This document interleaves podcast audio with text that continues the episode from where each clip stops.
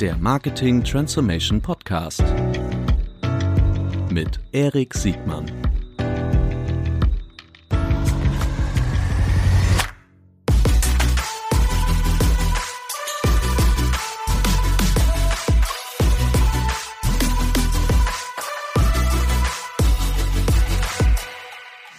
Herzlich willkommen zu einer neuen Folge des Marketing Transformation Podcast. Heute ja schon fast mit einem Stammgast. Herzlich willkommen, Philipp Klöckner. Hallo Erik, freue mich hier zu sein.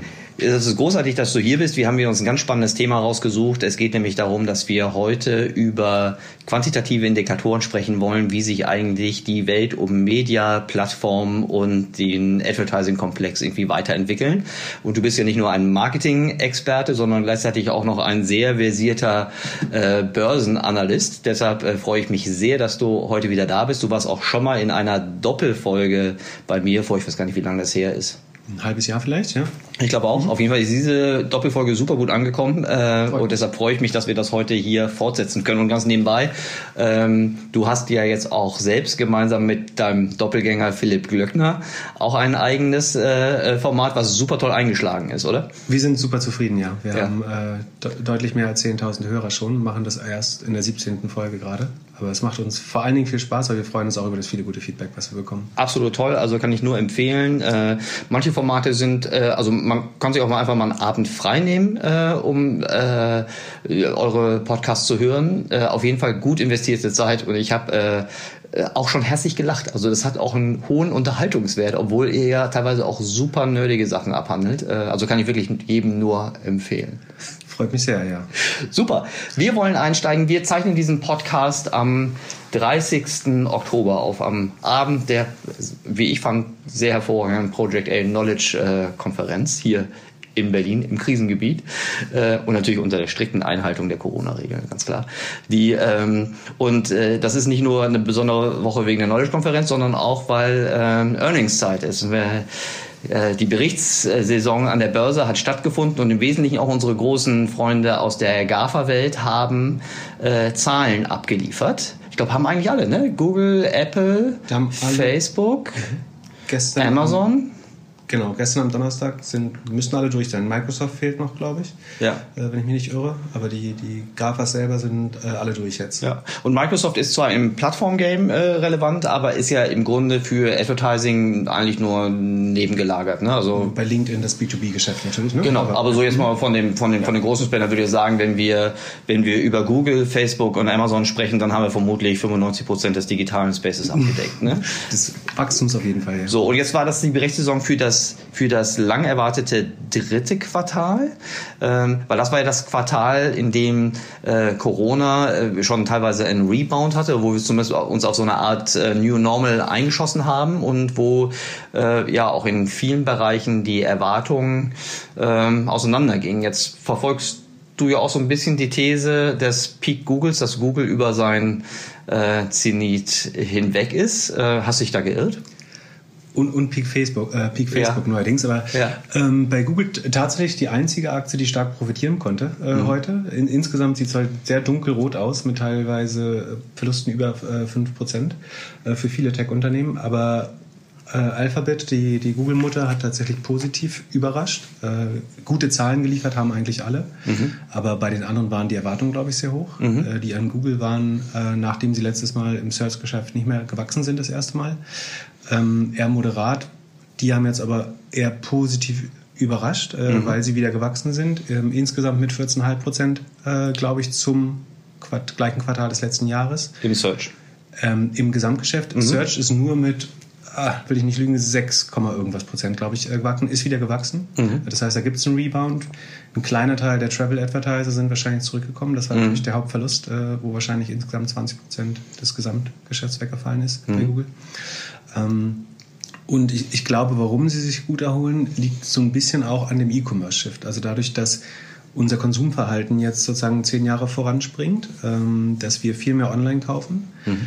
Ähm, damit läuft mehr Geschäft äh, digital und auch mehr über Google. Und an dem Geschäft kriegt Google natürlich seinen, seinen Brückenzoll oder seine Steuer in Form von mhm. ähm, Ad-Clicks. Ähm, und das treibt, glaube ich, gerade ähm, so ein bisschen das, das Google-Geschäft. Ich bin ja. trotzdem weiterhin skeptisch. Ich habe mich im Doppelgänger-Podcast ähm, mit Philipp so eingelassen, dass ich glaube, wir haben, werden nicht wieder zweistellige Wachstumsraten im Search-Geschäft, zumindest von Google sehen. Mhm. Was Google natürlich treibt, ist YouTube, äh, mhm. das mit über 30 Prozent äh, wächst und das, das Cloud-Geschäft natürlich auch so ein bisschen. Ja, gut. Und Cloud ist ja auch dann wieder eher B2B, äh, mhm. also ist noch nicht mehr Advertising. Ne?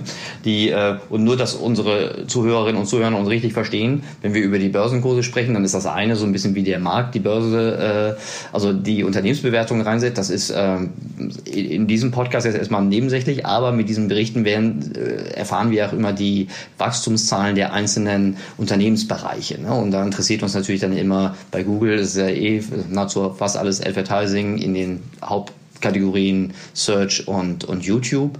Ähm, aber auch jetzt zum Beispiel bei Facebook und bei Amazon äh, wird immer schön ausgewiesen, in welchen Bereichen denn wirklich welches Wachstum stattgefunden hat. Und das ist immer gut, auch vergleichbar, das ist ja auch schön. Es mhm. ist immer like to like. Okay, die, ähm, das verstehe ich. Ähm, Google E-Commerce ist ja in allen Quartalen im Grunde auch in der, in der frühen Lockdown-Phase in Europa und in der besonderen Situation in Amerika äh, gestiegen. Jetzt könnte man sich fragen, ist das nicht etwas, was auf genau diesem Niveau so bleibt?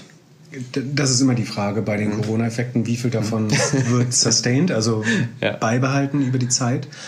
Ähm, ist natürlich schwer, das vorauszusagen. Also prinzipiell, glaube ich, nimmt es zukünftige Entwicklungen voraus. Mhm. Äh, das heißt, wir werden jetzt langfristig nicht mehr unter diesen, diese Werte fallen. Es kann natürlich sein, dass es, wenn es sozusagen wir über eine Impfung oder so tatsächlich das Virus nochmal loswerden oder uns effektiv dagegen wehren können, dass dann nochmal das Offline-Geschäft so, so, einen zweiten Frühling erlebt, äh, nochmal mehr Geld ausgeben wird, die Leute vielleicht auch Spaß dran haben, mal wieder äh, offline einzukaufen. Das mhm. heißt, da kann es so einen kleinen Rebound in die andere Richtung nochmal mhm. geben. Langfristig ähm, muss man trotzdem davon ausgehen, dass dieser Online-Anteil an Transaktionen äh, erhalten bleibt und weiter wächst natürlich auch. Ja, gut. Jetzt müssen wir uns immer fragen, nur weil der Online-Anteil ähm, da ist an Transaktionen, heißt das noch längst nicht, dass alle Advertiser auch bereit sind, diese, wie du immer sagst, äh, Steuer äh, zu zahlen. Es kann ja auch immer mehr Destination Sites geben, die im Grunde nicht mehr Google bei Google die generischen oder oder die Brand Keywords einbuchen müssen, sondern äh, einen hohen Anteil an Direct Traffic äh, generieren, an dem Google dann nicht mehr so gleich proportional äh, partizipieren kann, richtig? Absolut, ja. Das ist, glaube ich, die, die, im Moment für das Search-Geschäft die größte Bedrohung. Ich nenne das immer die Verticalization of Search. Mhm. Also so wie man das bei den Classifieds-Plattformen auch ein bisschen gesehen hat, mhm. dass sich so vertikale Suchen bilden passiert es halt auch in der Suche. Und ein gutes Beispiel ist mal die Hotelsuche, wo, mhm. jeder seinen präferierten Player kennt. Äh, mhm. Amazon im Shopping ist natürlich. Verivox in der Energie. Genau. Check24 so ein bisschen was Gemischtwarenladen. Genau. Und das sind natürlich mhm. die kommerziell attraktivsten Keywords, äh, mhm. die da teilweise verloren gehen. Ähm, und dadurch, dass wir eigentlich, wie gesagt, unsere präferierten Seiten dort kennen mehr und mehr, müssen wir seltener, zumindest relativ gesehen seltener zu Google gehen, äh, um das zu entdecken. Was bedeutet das für die Initiativen und vielleicht auch so ein bisschen die, äh, den Budgetfokus für die Advertiser? Wenn dieser Effekt jetzt vorhersehbar ist, ne? es langt ja jetzt nicht einfach nur weniger in Search auszugeben, dann kann ich mich auch ganz schnell aus dem Markt rausdrehen. Das ist ja ein, ein Marktmechanismus, der auch unter Wettbewerbsbedingungen äh, ein, ganz, ein ganz kritischer ist, oder? Hm. Ich glaube, die, die Kunden, Neukundenakquise wird wahrscheinlich immer weiter ähm, auch unter anderem auf Search stattfinden. Also mhm man wird ja jetzt nicht direkt die Budgets cutten, glaube ich. Äh, aber man versucht natürlich, einen Kunden, den man einmal akquiriert hat, dann über CRM und äh, verschiedenste Kommunikationskanäle auch außerhalb von Google direkt zu erreichen, sodass man zumindest diese Logik, dass den Kunden immer wieder neu akquirieren muss äh, aus den GAFA-Unternehmen, mhm. da, dem versucht man sich natürlich äh, zu entziehen, äh, mhm. indem man die Kunden längerfristig hält und selber reaktiviert. Mhm. Gut, die ähm, jetzt haben wir die Wahl, entweder so ein bisschen den Funnel zu wechseln ähm, und über Amazon äh, zu sprechen oder, ähm, nicht Quatsch, über Facebook zu sprechen, das wäre ein Funnelwechsel, oder wir, wir, wir bleiben mehr oder weniger auf der ähnlichen Funnelhöhe und reden über Amazon. Obwohl, da bin ich mir gar nicht so sicher, weil Amazon ist ja natürlich auch nicht nur ein CPC-Geschäft, sondern die haben ja auch einen gewissen Marketing-Teil, der, der upper funnelig ist. Womit wollen wir fortsetzen? Gern Amazon. Ich glaube, mhm. das ist spannend, weil das Advertising-Business da ähm, jetzt ungefähr auf 20 Milliarden Runrate ist. Das ist durchaus relevant. Das ist mehr als Twitter, Pinterest und ähm, TikTok zusammen haben oder ähm, Snapchat kann man auch noch dazu zählen. Mhm. Und sozusagen das. Das heißt, Entschuldigung, um das einzuordnen, das heißt, die Nummer drei in dieser Plattform macht so viel äh, Advertising-Umsatz wie alle fortfolgenden, also ab Position 4. Die, also zumindest die größeren, die, die ne? Plattform, Der Long die, ja. die anderen Social Media Mhm. Networks und so weiter, genau. Bei Amazon ist auf jeden Fall wahrscheinlich, vielleicht mit Ausnahme von, äh, von, von TikTok, der sozusagen die meiste Relevanz äh, im Vergleich von Umsatz und Wachstum haben. Das sind 20 Milliarden, die mit 50 Prozent wachsen. Das heißt, nächstes Jahr 30 Milliarden, dann 45 eventuell, wenn es so weitergehen sollte. Ähm, und das greift natürlich äh, durchaus äh, Google Search äh, Shopping an und zieht auch Budgets aus den anderen Kanälen und auch aus dem Offline-Markt. Also der Teil des FMCG-Markts vielleicht. Ähm, die, die, man muss ja überlegen, wo, wo würde wo findet Werbung in Zukunft statt? Das Product Placement im Offline-Retail fällt vielleicht so ein bisschen flach. Also ich brauche niemanden mehr für Black Friday dazu akquirieren, weil Black Friday wird wahrscheinlich viel geschlossen sein äh, tatsächlich. Ähm, das heißt, das wandert am ehesten zu Amazon. Dort ist der Abverkauf, da gibt es noch Ware. Viele der anderen Retailer werden diese Weihnachten teilweise keine Ware haben, so wie es aussieht. Äh, Es gibt, wenn wir irgendwie an Webcams denken, an Mikrofone, ähm, da ist teilweise gar nicht genug Inventar da. Die haben ja ein Doppelproblem, ne? Die haben ein Sourcing-Problem, also die haben aber auch ein äh, Kapitalbindungs-Inventory-Management-Problem, ne? Also das wird ein Doppelwopper. Und das ist der Vorteil von Amazon, dass sie durch die Marktplatzhändler eigentlich so ein elastisches Regal dahinter noch haben. Äh, der Marktplatzumsatz ist auch schneller gewachsen äh, als der Retail-Umsatz, also das Eigengeschäft von Amazon. Und also sie können, wenn sie sich selber nicht verkaufen können, dann kann es wahrscheinlich einer ihrer Händler anbieten.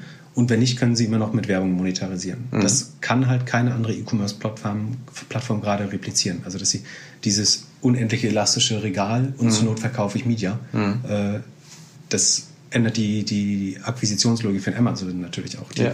immer noch erst bei 50 Prozent von ihrem eigenen Marketing-Spend wieder sind. Das heißt, die geben immer noch nicht so viel Amazon aus. selbst als Ja. Adver- Advertiser. Ja. Genau, die geben immer noch nicht so viel aus wie vor Corona. Wahrscheinlich, weil sie nicht die Kapazitäten oder teilweise auch nicht die Ware haben, um das komplett äh, zu bedienen und wachsen trotzdem, das muss man halt sagen, mit äh, knapp 40 Prozent äh, insgesamt, obwohl sie ihr Marketing äh, halbiert haben bei Google.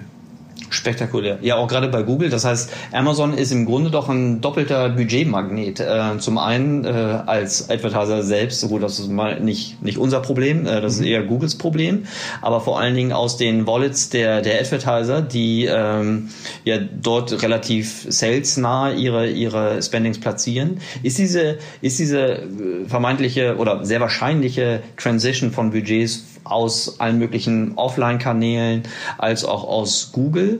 Würdest du, würdest du unterstellen, dass das ähm, dieselbe Funnel-Ebene der Budgets ist? Weil zum Beispiel die CPCs auf der, auf der Produkt-Search-ähnlichen Seite, die sind vermutlich Like-to-Like. ne?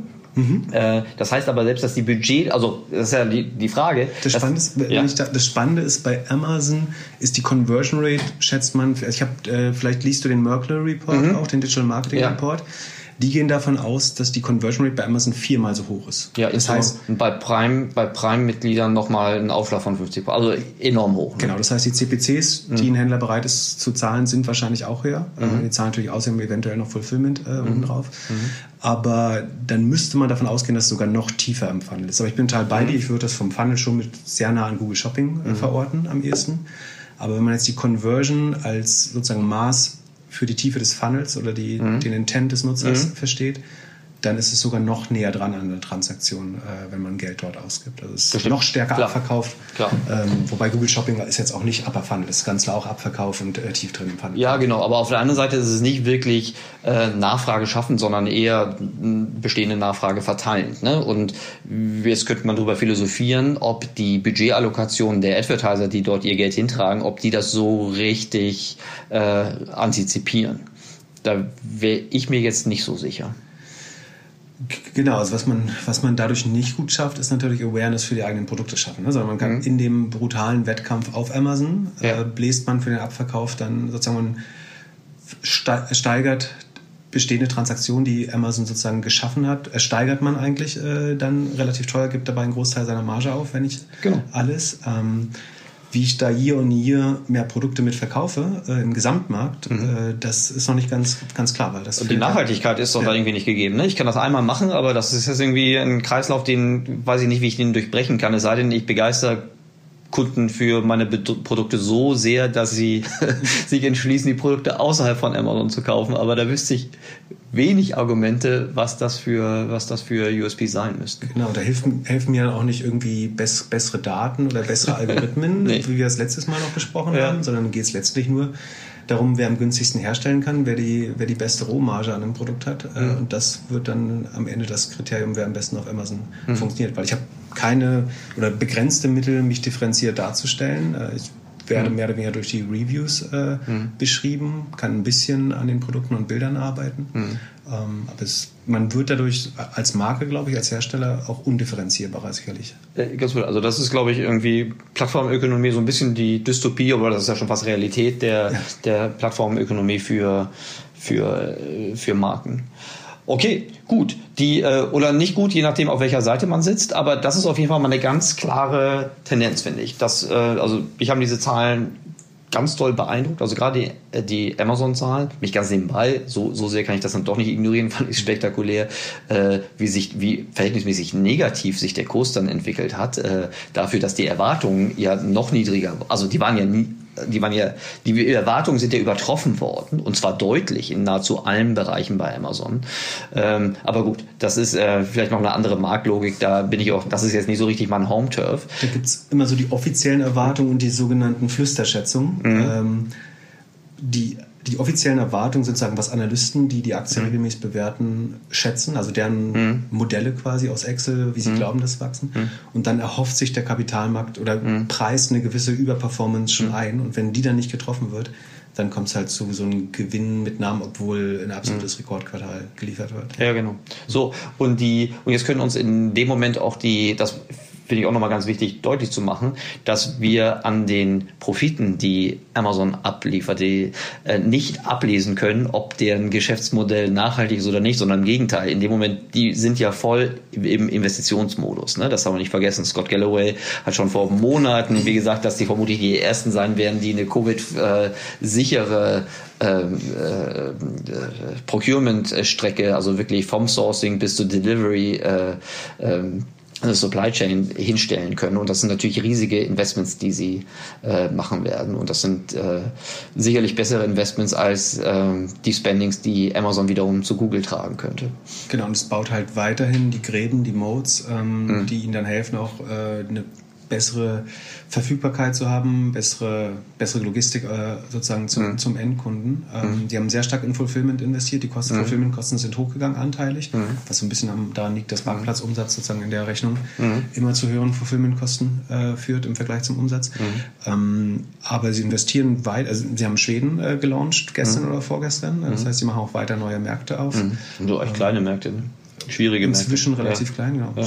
Schweden logistisch schwer, weil mhm. äh, die Prime-Lieferung ist, ist, zwei Tage dort, äh, oh weil es so zerklüftet ist, sehr breit be, äh, besiedelt. Mhm. Ähm, aber ist schon relativ, relativ klein, ja. Es sind so, glaube ich, GDP 500, aber viel Kaufkraft, also mhm. relativ äh, reiche Konsumenten und äh, relativ hohe Internetpenetration mhm. natürlich im Vergleich zu Deutschland. Okay, das geht nicht weg. Ich glaube, wenn wir uns um einen keine Sorgen machen müssen, dann ist das Jeff Bezos, oder? Also zumindest jetzt rein wirtschaftlich, wie der sonst tickt. Sehe ich wenig ja. äh, Grund zu. Also ja. Ich sehe nicht, was Amazon da noch äh, Einhalt gebieten könnte oder was die, was die große Bedrohung. Natürlich gibt es die, also die ist immer irgendwo um die Ecke, aber ich selber sehe nicht, wo die Bedrohung für Amazon kommt. Es ist nicht äh, Facebook-Shopping, es ist ganz sicher nicht Google-Shopping, im Gegenteil. Ähm, Und es ist auch noch nicht Alibaba.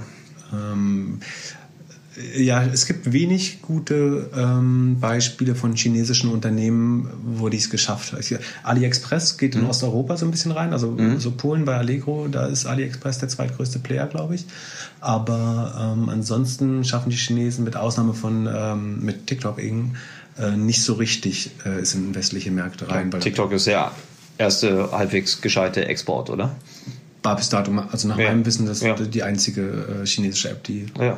weltweite Verbreitung gefunden hat. Ja. ja. Okay, gut. Lass uns zu Facebook äh, schauen. Du bist ja auch nochmal skeptisch, was die, was die Perspektive für Facebook angeht, oder zumindest die weitere Wachstumsperspektive für Facebook, richtig? Wie waren denn die Zahlen? Ähm, also das, was ich am spannendsten, also die Zahlen waren gut, sind glaube ich mhm. 22 Prozent gewachsen, wenn ich mich nicht irre. Mhm. Ähm, also auch solides Wachstum, wahrscheinlich einerseits ein bisschen von dem E-Commerce-Boom auch profitiert, Mhm. genauso wie Google. Andererseits ähm, wurde für Wahlwerbung insgesamt, glaube ich, 14, 15 Milliarden ausgegeben. Mhm. Äh, das ist bestimmt das, würde mich nicht wundern, wenn es das vielleicht hundertfache von dem ist, was in Deutschland ausgegeben wird für eine Bundestagskampagne.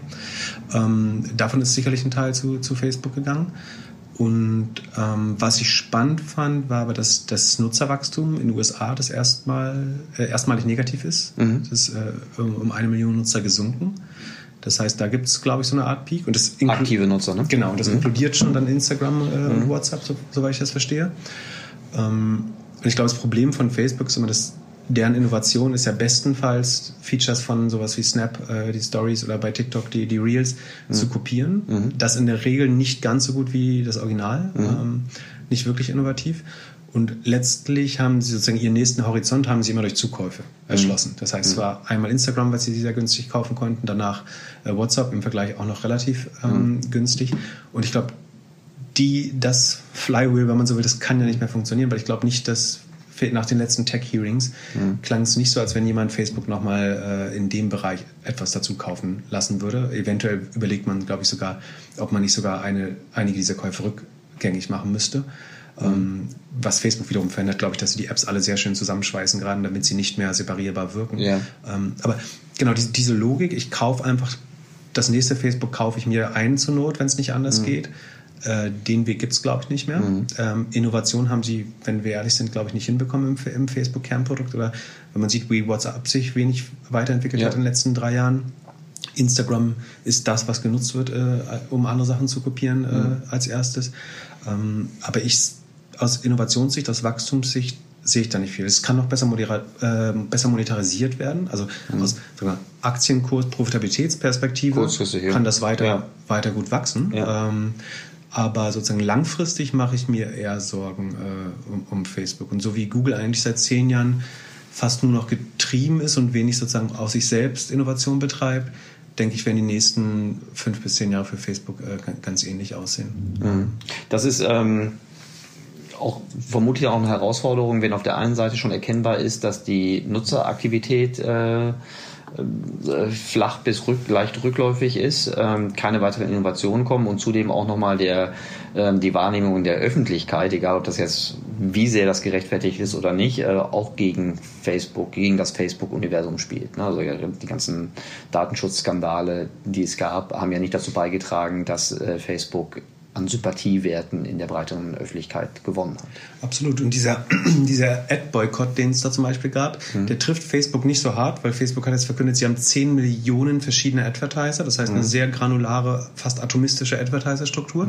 Das heißt, wenn da, selbst wenn ein paar große Namen ähm, da den Marketplace boykottieren und kein Geld mehr ausgeben, dann wird das schnell wieder aufgefangen und der, der Durchschnitts-CPM sinkt gar nicht ähm, so stark. Aber was man sieht, dass diese umgeschifteten Budgets haben sehr stark ähm, Snap und Pinterest geholfen. Also die haben beide extrem gute Zahlen geliefert. Und da geht man davon aus, dass das neben dem E-Commerce-Boom, den wir schon jetzt erwähnt hatten, ähm, auch Umschichtungen von den Ad-Boykotts von Facebook sind. Da ist auch schon die Frage, wie lange kann das ähm, beibehalten werden, ob das ein dauerhafter Effekt ist oder nur ein Einmaleffekt. Ähm, aber die haben extrem gut geliefert und das ist Geld, was sehr wahrscheinlich von Facebook abgewandert ist. Ja. Ja, ja gerade genau, gerade die zwei Pinterest und, und Snap äh, und die haben kein Hate Speech Problem. Äh, Das hat ja vermutlich rein Instagram auch nicht. Das hat ja vor allen Dingen eher die ältere Plattform. Genau. Okay, gut, aber da sind die Vorzeichen so ein bisschen gemischt bis düster. Noch nicht ganz düster. Ganz langfristig, ne? Ja, Also, ne, genau, genau. aber, aber trotzdem. Man ja. darf nicht den Fehler machen, jetzt zu denken, dass der Aktienkurs morgen einbricht. Das Nee. wird ganz sicher nicht passieren. Das ist ja bei Google auch nicht passiert, obwohl ich Ja. sagen würde, strategisch sind die so ein bisschen in der Sackgasse. Mhm. Ähm, aber das, das kann halt schon heißen, dass es äh, weiter sehr profitable Unternehmen bleiben. Mhm. Ob das die, die Plattformen sind, die die nächsten 20 Jahre gestalten, das, das ist eben äh, die Frage, warum wir, glaube ich, beide kritisch Ja. sind ähm, da. Und was Facebook ja auch weiß, ist, dass man sieht ja, wie schnell ein Instagram nach Facebook, ein Snapchat nach Instagram und ein TikTok nach, ähm, nach Snapchat gewachsen ist. Ja. Das heißt, der, der Weg, die ersten eine Million oder zehn Millionen Nutzer zu erreichen, ist immer schneller. Das heißt, die nächste Plattform wird wahrscheinlich in zwei, drei Monaten die Ja. ersten äh, fünf, sechs Millionen Nutzer erreichen. Ähm, und das lässt Facebook, glaube ich, nicht gut schlafen, ehrlich gesagt. Aber umgekehrt auch die, auch den neuen, die neuen Challenger ist ja fast ein Longtail, weil die Halbwertszeit wird immer kürzer ähm, und die Zeit, bis sie wirklich mhm. äh, ihre Monetarisierung auch Advertising-Seite hinkriegen, die kann auch irgendwann mal äh, nicht mehr groß genug sein. Ne? Ähm, gut, dann können wir sagen, dass der Schweinezyklus irgendwie unterbrochen, dann wachsen vielleicht nicht mehr so viel hinterher. Vielleicht, ja. So, ich habe immer so in einfachen Kategorien gedacht, ich habe gedacht, wer, ist eigentlich der, wer wird eigentlich äh, mittel- bis langfristig der größte Nutznießer der, der Bewegbildbudgets äh, werden? Ich habe einfach ganz einfach gedacht und gesagt, boah, da gibt es ja so viel relativ schwer zu steuerndes äh, und zu bewertendes äh, analoges Bewegtbildbudget, der das irgendwie digitalisiert werden muss. Und äh, wer sind eigentlich die praktisch die, diejenigen davon profitieren. Okay, das Naheliegende war sicherlich YouTube eine ganze Zeit lang. Mhm. Äh, dann Facebook aufgrund der, der Targeting-Möglichkeiten, regelbasiert, äh, mhm. Verlängerung in die, in die jungen Zielgruppen bei, bei Instagram. Ähm, nur wenn ich mir jetzt angucke, hm, YouTube ist auf der Targeting-Seite, auf der Like-and-Interest-Seite immer noch, finde ich, nicht so, wie man sich ein idealtypisches digitales Bewegtbild-Formating vorstellt. Also sicherlich nicht schlecht. Wir haben jetzt nicht viel größere äh, Plattform, aber ähm, im Grunde könnte man eine Kombination aus YouTube und Facebook sich vorstellen. Mhm. Also die Sozio Soziodemografie, Like in Interest, Verhaltensdaten ähm, auf der auf, aus, aus der blauen Welt plus die eventuell noch Purchase Intent Daten und, und großen Reichweiten Mediennutzungsdaten äh, plus sonstige Pipelines von Publishern äh, aus der, aus der, aus der Google-Welt. Zwei Sachen vielleicht zu YouTube, die ich ganz spannend finde. Also A, dieser, dieser 30% Anstieg bei YouTube wurde mhm. teilweise auch damit verkauft, dass du einfach doppelte Pre-Rolls hast jetzt. Das heißt, da wird Ad-Inventar auch, also wir haben mehr in Anspruchnahme durch ja. die, durch die Online-Zeit. Also YouTube wächst schon in der Anspruchnahme, ja. aber sozusagen es wird auch noch härter monetarisiert. Das ist doofe Unterbrecherwerbung, ne? Das ist ja auch nur so ein Mittel nachhaltig. Ne? Genau, genau. Mhm. Und das andere, was man sieht, ist, dass der Trend der, dieser Social-Media-Plattform ist ja eigentlich, dass sie eher runter in den Funnel gehen. Also die bauen eigentlich alle ihre eigenen so Shop-Integrationslösungen, mhm. entweder mit Shopify oder Facebook mhm. sein, sein eigenes äh, Shop-Backend auch. Mhm. Ähm, oder Google äh, integriert das Merchant Center in YouTube jetzt äh, gerade mhm. wahrscheinlich. Das heißt, sie wollen eigentlich auch wieder zumindest eine Mischung aus Abverkauf. Äh, also zumindest so eine Mid-Funnel-Nummer, ne? was ja auch Search Retargeting genau. Und die Gefahr ist natürlich, dass der die also die CPCs oder CPMs unten im Funnel sind natürlich eher höher. Also die Frage mhm. ist, wo ist eigentlich das billige Inventar mhm. dann noch online, wenn, wenn alle so tief in den Abverkauf gehen? Weil damit kann man wahrscheinlich bei in der Attention- oder Awareness-Phase äh, sehr schlecht äh, konkurrieren, mhm. wenn sozusagen die anderen alle sehr konkret auf die Transaktion äh, schon gehen. Das heißt, das macht wahrscheinlich die Werbeflächen dann auch relativ teuer. Wo ich noch Potenzial sehe, ist Programmatic Cable natürlich mhm. in den USA. Also dort kann man ja auch Leute, die an einem Kabelanschluss irgendwie so das Äquivalent von Sky äh, mhm. gucken, ähm, schon programmatisch erreichen und hat eventuell sich vorher das Haushaltseinkommen und das Auto, was sie kaufen, schon bei einem äh, Drittprovider mhm. eingekauft als Daten. Ähm, das wird weiter wachsen, glaube ich. Und es könnte sein, dass einer der Streaming-Anbieter noch äh, auf ein werbefinanziertes Modell stärker geht. Mhm. Bisher sind das Subscription-Modelle, weil die von der Börse natürlich äh, viel besser honoriert werden als ähm, eigentlich will die Börse keine werbefinanzierten mhm. Modelle. Mhm. Deswegen glaube ich, dass es das eher unwahrscheinlich ist, aber es wäre natürlich eine Lösung, ähm, dass, dass sozusagen die Streaming-Anbieter wieder ja. ähm, Media-Inventar schaffen. Ja, und äh, was mit Amazon Prime? Warum kann ich Amazon Prime Video ähm, also machen die ja schon so ein bisschen ganz verschämt, äh, noch, noch das Video-Inventar monetarisieren. Die sind ja da durchaus offen und die haben auch einen Longtail an Content. Wäre das nicht der, der erste Case, der auch so meinem, meinem Wunsch, dass ich äh, Behavioral äh, Purchase Intent Daten auf einer Upper Funnel Logik ansteuern kann. Also wenn ich jetzt Advertiser wäre mit den, mit den Daten von Amazon, mit der, mit der insbesondere auch mit der möglichen Attributionslogik, die mir Amazon dann out of the box liefert. Da werden ja immer mehr zu erzogen, dass sie praktisch sich die, sagen wir mal, das Inventar, äh, das Targeting und die Attribution praktisch aus einer Hand liefern lassen. Äh, das würde sich doch für mich als FMCGler oder Automotive äh, super appealing anhören. Ja. Verlockend anhören. Ja bin ich noch so ein bisschen unentschieden. Also genauso wie du es beschreibst, hm. macht das Sinn, glaube ich. Andererseits habe ich schon das Gefühl, dass, dass Amazon eigentlich das eben gar nicht so sehr will, sondern ja. eigentlich möchte, dass die dann die Budgets dann doch eher im, im echten E-Commerce-Produkt brauchen sie ja noch gar nicht. Ne? Weil, ja. ja. ich glaube, ich glaube vor allen Dingen Amazon Prime ist ja auch das werbefreie Mittel, um sozusagen die anderen Media Companies äh, denen sehr stark zu schaden. Ne? Also ja, weil einfach Attention weggezogen wird. Und Amazon ist ja durchaus bereit, so long zu gehen, dass sie sagen, wir lassen erstmal viel des TVs oder der anderen äh, Bewegtbildformate sterben und subventionieren eigentlich Content, den wir, den wir jetzt kostenlos und werbefrei, oder nicht kostenlos, aber mhm. sehr günstig äh, subventioniert zur Verfügung stellen. Einfach ähm, damit andere Medien weniger konsumiert werden ja. in der Zeit. Weil wenn ich Amazon Prime gucke, ähm, da gibt es keine Werbeblocke, das heißt, Second Screen macht keinen Sinn. Wenn ich lineares Fernsehen gucke, das hat Tarek heute super erklärt, äh, glaube ich, auf der PackCon, mhm. dass eben die Generation äh, unter uns ähm, in einem Werbeblock typischerweise ein Handy rausnimmt und irgendwas macht. Mhm. Das machst du bei Amazon Prime halt eher nicht, weil du ja mhm. werbefrei durchschaust. Mhm. Das heißt, das ist so ein bisschen so ein lose, kurzfristiges Lose-Lose, wo alle bei verlieren. Amazon zahlt drauf und die anderen ja, verlieren Zeit. Ja.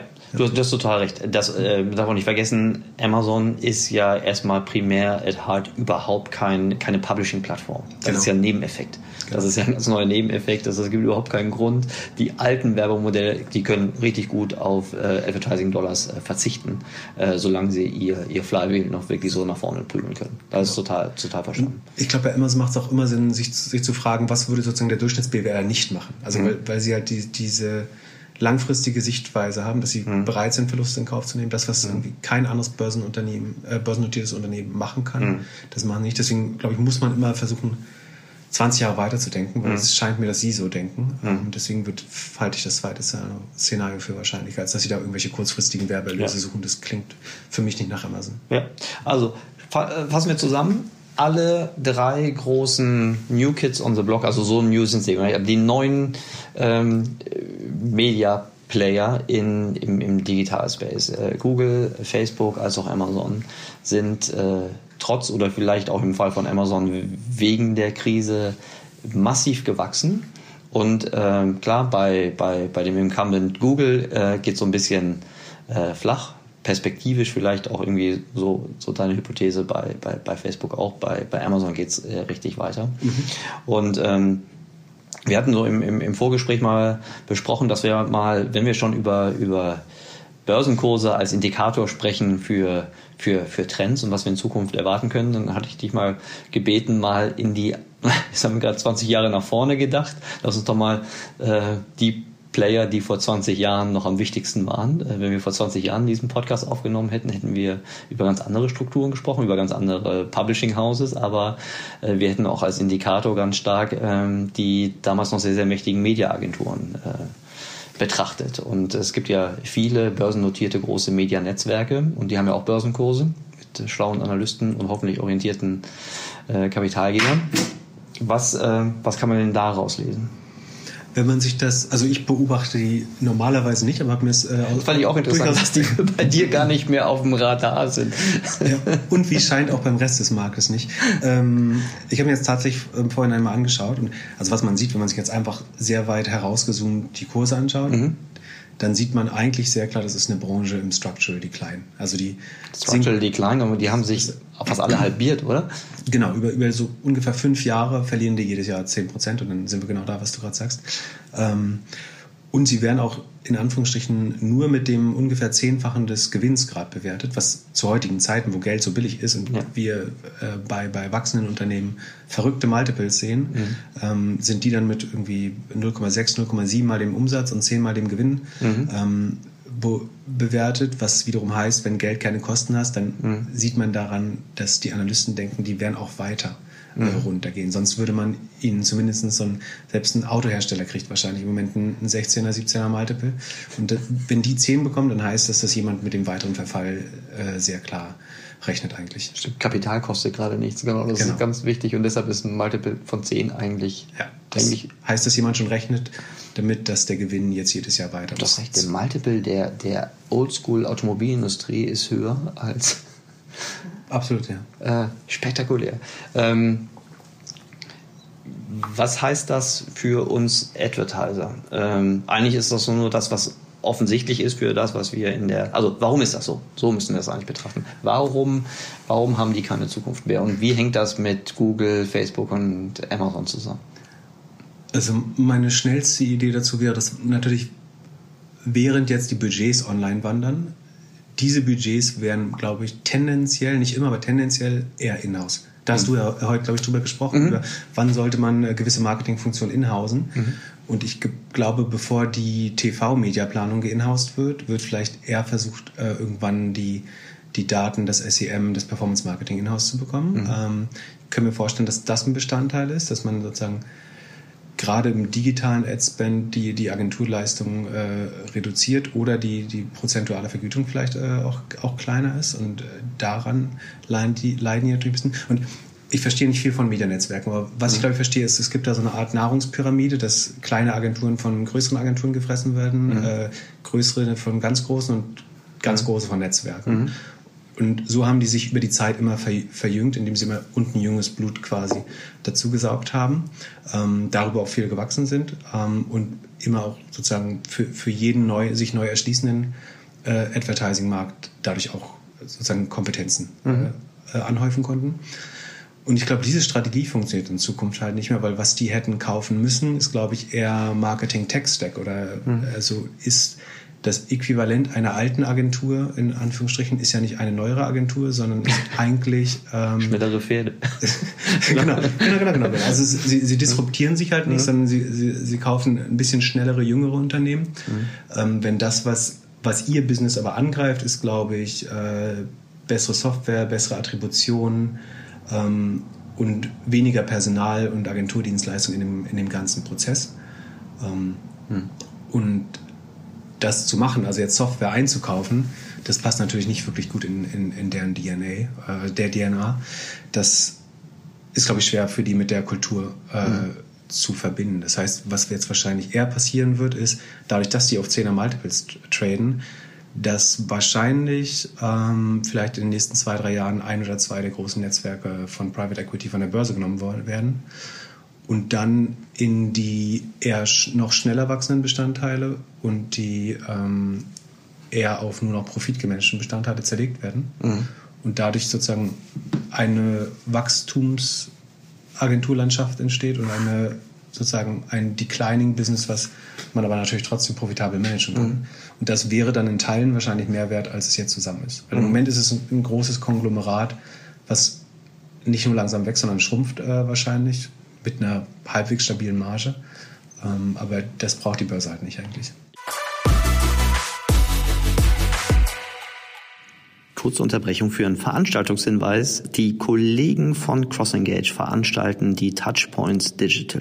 Das ist eine Webinarreihe. Normalerweise wäre es eine richtig schöne Konferenz geworden, aber so ein Webinar kann natürlich auch äh, super hilfreich sein. Geht vom 17. November bis zum 10. Dezember. Es sind tolle Speaker da, ähm, die um die Themengebiete CRM und Predictive Analytics äh, sich auslassen werden, Insights teilen werden. Es sind aber nicht nur ähm, Vorträge, Keynotes, sondern auch Masterclasses. Geht einfach mal auf die touchpoints.ai, guckt euch das Programm an und ich wünsche euch viel Spaß damit.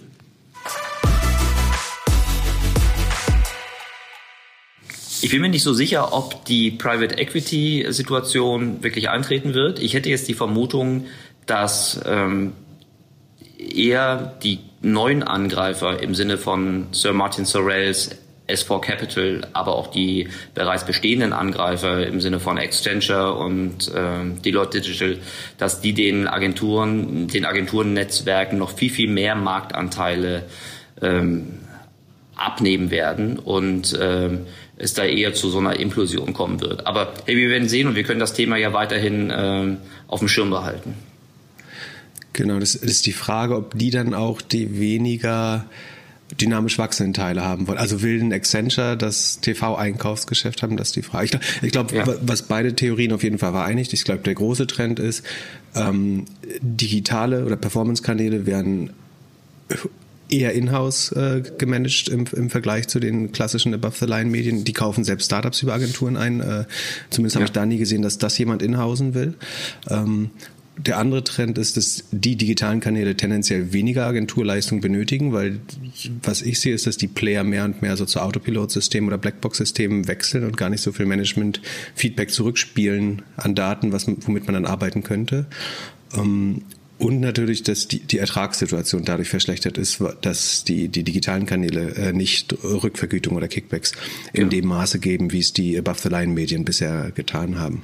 Ja, ja genau. Also äh, sehe ich ganz genauso. Man könnte sogar noch später sagen, die, die Versteigerung kennt ja gar keine, gar keine äh, Kickbacks. Und die, ähm, und die Technologiekompetenz, ne, egal ob das jetzt Blackboxen werden oder nicht, aber die Fähigkeiten, Technologie richtig äh, einzusetzen, zu parametrisieren, weiterzuentwickeln, ist auch etwas, was ich jetzt bei den Agenturen, die eigentlich aus dem TV-Geschäft, aus dem Offline-Media kommen, noch nie gesehen habe. Ich würde sagen, es ist für eine Accenture leichter, ähm, TV-Attribution äh, richtig zu machen und das bisschen einkaufen, vielleicht mit einem Partner, der eh schon einkauft. Äh, da könnte jetzt eine Kooperation mit einer Media äh, mit einem Media Network irgendwie gut stattfinden. Aber der Weg ist für eine Accenture viel, viel einfacher als für eine traditionelle margenverwöhnte Media-Agentur in Anführungsstrichen, dass die genau diese gleiche Technologiekompetenz sich aneignen.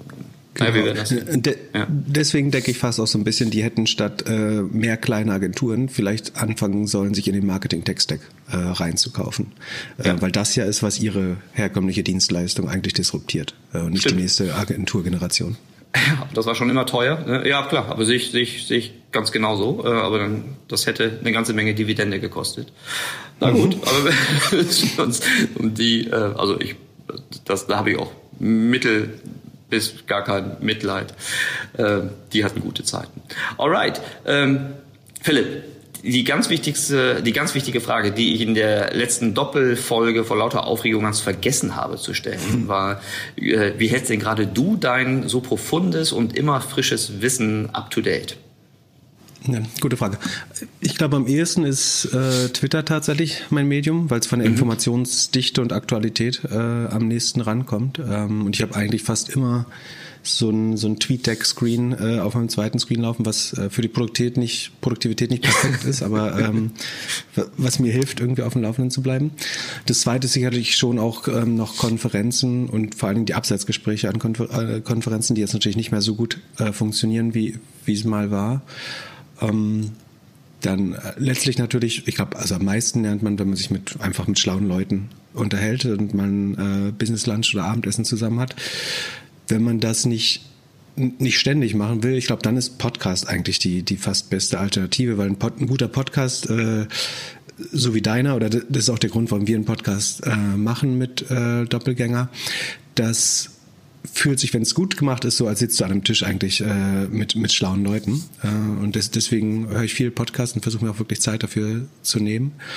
Ähm, und ich glaube, was auch noch zu wenig gemacht wird oder was, wo es auch spannend sein kann, sich ab und an dafür Zeit zu nehmen, ist Dinge einfach so ein bisschen von Grund aus auch, auch zu durchdenken, also so ein bisschen die, die tradierten, die klassischen Weisheiten, den Common Wisdom in Frage zu stellen und stattdessen sich in die andere Seite oder in, ja, auf die Seite der Plattform zu versetzen und sagen, was würde ich denn tun, wenn ich diese Daten, diese Kundenzugänge zur Verfügung hätte? Was wäre eine logische Konsequenz? Und ich glaube, sei es Amazon, sei es Google, sei es Facebook, wir gehen oft da, zu sehr davon aus, was uns irgendwelche Gurus auf Konferenzen erzählen. Wenn es oft schlauer ist, sich einfach zu fragen, wenn ich diese Daten zur Verfügung hätte, wie würde ich sie nutzen? Wo, worauf würde ich optimieren? Würde ich, was würde ich algorithmisch mache, machen? Was würde ich äh, manuell kuratieren? Ich glaube, das einfach strukturiert zu durchdenken, äh, ist auch das da kann man so ein bisschen Wirtschaftssimulation spielen und mhm. dabei trotzdem mitlernen. Und manchmal führt das zu durchaus anderen Ansichten, die als gerade am Markt ähm, existieren. Großartig. Das ähm, sind richtig gute äh, Gedanken und Tipps. Ähm, ich kann das nur zurückgeben. Das macht immer wahnsinnig Spaß, mit dir ähm, ein Thema zu durchdenken und zu, zu diskutieren. Äh, äh, natürlich habe ich den Luxus, jetzt mit dir direkt zu sprechen, aber auch in deinem Podcast habe ich ja schon am Anfang gesagt, äh, absolut hörenswert. dein Doppelgänger-Podcast mit dem anderen Philipp das, äh, ich wünsche euch da weiterhin viel Erfolg. Weiter, euch werden die Themen werden euch nicht ausgehen. Da bin ich ganz sicher und ich freue mich jetzt schon wahnsinnig auf das nächste Mal, dass wir wieder ein Gespräch führen können. Ich mich auch. Vielen Dank, Erik. Bis bald. Danke, Philipp. Ciao, ciao. Ciao.